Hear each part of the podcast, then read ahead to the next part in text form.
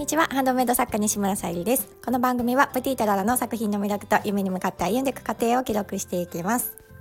今日はですねなんかいろいろ考え始めていたら私は暇人かってね 自分でちょっと突っ込みたくなるような感じで笑えてきたんですけど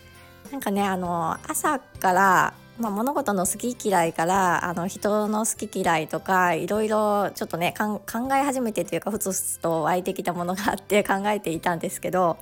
初めはねあの私人をあまり嫌いになることないんだな合わないって思うことはあっても嫌いになることってないんだなってなんか自分をなんかいい方向に持っていた自分がいたことに気がついてあそんなことなかったと思って ちょっとねいろいろ考えてたら面白くなったというか。でその先にまたねあの歩いていてあやっぱりこれが心残り、うん、あの後悔って私あんまりないんですけど、まあ、唯一ね、まあ、母の闘病中の時の自分とかはあったりしますけどもう一つねなんか時々ね思い出す心残りとかがあったりして、まあ、ちょっとねそれについてお話をさせていただきたいなと思います。その前にお知らせをさせてください。スタンド FM で小さな引っかかりについて考えるラジオを配信されている海さんが、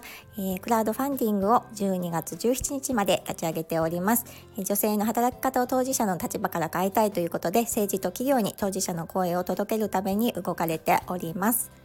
あの私海さんに本当にね感謝しておりましてそれはなぜかと言いますとその、まあ、リターンにねあの私のボールペンを掲載させてくださったっていうこともそうなんですけど、うん、そのクラウドファンディングってやっぱりたくさんの人に見ていただかないとねいけないというか、まあ、知ってもらいたいのであのいろんな、ね、方にお声がけしてコラボされたりとかもされている中でぱりあのうんやっぱり影響力ある方がご協力いただけることによって うん、広まるってあると思うんですよね。そんな中、まあ、私はねまだあの個人事業主でもないですしそれほどね人脈もない中でこんな風にリターンにね取り上げてくださったことそれこそ私は本当に細々とやっていたことを、うんまあ、それこそ小さなね私の声を拾ってくださったような形で私は思っていて、まあ、それはあの海さん自身もご苦労された経験があるからだなって私は思っています。そしてうん、あのとてもお気持ちのよく分かってくださる方なんだろうなって私は感じていて本当に感謝しておりますありがとうございますぜひね、あの、私の概要欄にもおみさんのページ貼ってございますので、えー、クラウドファンディングでご支援いただけたら本当に嬉しいです。よろしくお願いいたします。はい、そして私は、えー、12月の誕生石がタンザナイトということで天然石のハーバリウムボールペンチャームをお選びいただける形でミンネクリーマベースに掲載させていただいております。そして合わせてジュエルキャンドルとの宝石のギフトももう今日あの掲載させていただきます、えー、ぜひご一緒に見ていただけたら嬉しいです。よろしくお願いいたします。はい、えー、今日のテーマが心残りと嫌い合わないっていうちょっと下手くそなタイトルなんですけど えと私のそのね心残り、うん、なんだなって最近感じていることが、まあ、ずっと以前に配信させていただいた内容でもあるんですが私以前えー、アパートで一人暮らしをしていたことがありで初めてねあのー、まあ初めね一軒家に住ませていただいていたところからあのアパートにね自分でまあ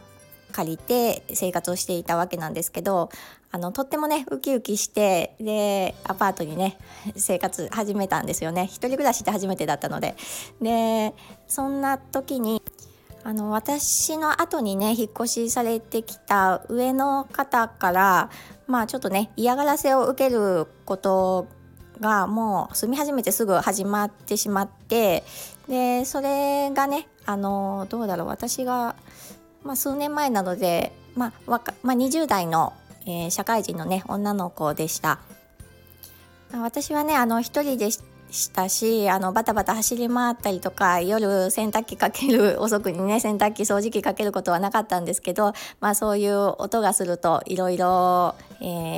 その会社を通してね連絡が来たりとか、まあ、あることないこと言われたりしてたんですけどその時はね本当にねもう私も精神的に参りそうだったのであの、まあ、何度かねあのお伝えというかまあ直接ではないんですけどお伝えさせていただいているうちにまああのちょっとねあまりにもひどいひどいなというかもう私も、うん、これは言わないとあの結構舐められてるなって感じていたのでまあね女の女性一人ですし、うん、でまあ何もね言わなさそうだなって多分おそらく思われていたと思うのでまあここはちょっとねお伝えしないとと思ってちょっと怒りに行ったんですよね。でまあその後その娘さんのお母様からねあのまあ謝りにというかうんまあそんなことがあったんですね ぐらいの感じで、まあ、お話はさせていただいていてまあその中でねああのなんとなく原因が私は分かったんですよね。やっぱりあのうんその娘さんにしたらあの誰か心のね悲鳴を上げていたんだなって私は思いました。ちょっとねあ親子関係あんまりうまくいってないなっていう風に感じたんですよね。まあだけどその時の私はもう自分のことでね精一杯だったので、まあ、ずっともう音も気になるし、まあ、今でもねたまにあのちょっと大きな物音がするとちょっとビクッとっていうか、うん、なんかちょっとねあの感じるというか隣さんもねあの全然いい方なのに、まあ、あの大きな物音が鳴るとえー、私何かしたかなとか ちょっと思ったりとか、うん、あのっていう何て言うのかな精神的なものは多少は残ってるんですけど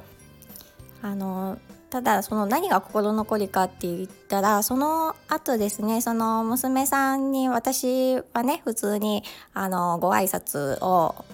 させていただいた時にその娘さんきちんときちんとっていうかまあちょっとうん小さいお声ではありますけど挨拶してくれてたんですよね。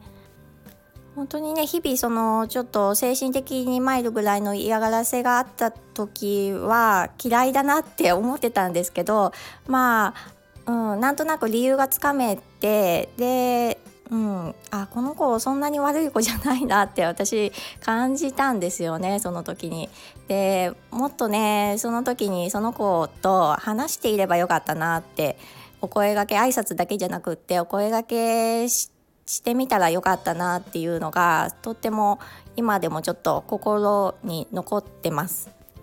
もちろんねあの今だから余裕があるから言えるっていうこともあるんですけどただねあの一瞬だけその当時もねあのよぎったんですよね。話してみようかなって。うん、その時にあの話せなかった自分がちょっとねあの悔やまれるというか、うん、やっぱり自分が本当に苦しい時に何か一言でもねあの心を通える何かがあると人って変われたりするし、うん、そこからまた違う方向性にねあの行くこともあるかと思うので、まあ、私が何ができるかってわけではないんですけどやっぱりちょっとねそこは多分時々思い出すっていうことはすごく後悔しているし心残りなんだろうなっていうふうに思いました。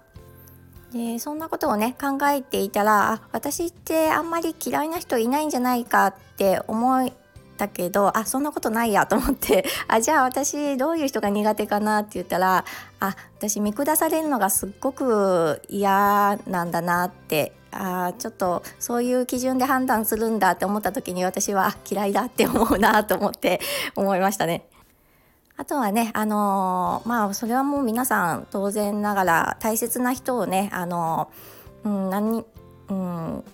なんだろうね、その人を深く知らないのに傷つけたりとかされると本当にね、あのー、まあその人のことを全て知っているわけではないですけど、まあ、うん、苦手嫌いだなって思うかなと思いますね。あとはねあのビジネスをしていると、まあ、あの私のようなハンドメイド作家私のようなというか私はまあ、たまにねあ弾かれてるなっていうのは感じることはありますが、まあ、それはねあのどうしてもあのビジネスですし稼いでる人ってやっぱりそれなりの努力をされていることですし影響力ある方とつながりたいって思うのは当然だと思うので、まあ、それは私の力不足というか、うん、っていうふうにも考えられるので全然構わないんですけどただねあのこれもうん、深く関わっていかないと分からないことではあるんですけど会話している言葉の節々とかでねあとってもあ見下されてるなとか感じるともう 私は離れますねもうちょっととっても苦手だなと思うしそういう基準で見られるのはとっても嫌だなと思うので、まあ、そういった時に私はあ拒否反応というかあ嫌いだなって感じるんだなと思いました。あの昔はねあのそういう方にも好かれようとしていた部分があったなと思っていてまあその時はね本当に苦しいですよね。なんでそこにあの好かれようとしているのか自分でもねあの今思えば なんですけど、まあ、今回のねあの心残りのようにコミュニケーション不足でね何か改善できるものがあるならばやっぱりうん、もうちょっとその人を知るってことは必要なんじゃないかなって自分にねちょっと思ったので、えー、記録として今日撮らせていただきました。ちょっとねあの今日も自分のための配信になってしまって申し訳ないんですが最後までお聴きくださりありがとうございます。えっと、今日は宝石のギフトのね、あの、お写真撮って必ず掲載するのと、えー、先ほどはヘアゴムね、ご購入いただいたようですので、発送の準備をしていきたいと思います。はい、今日もお聴きくださりありがとうございます。プティートララ、さゆりでした。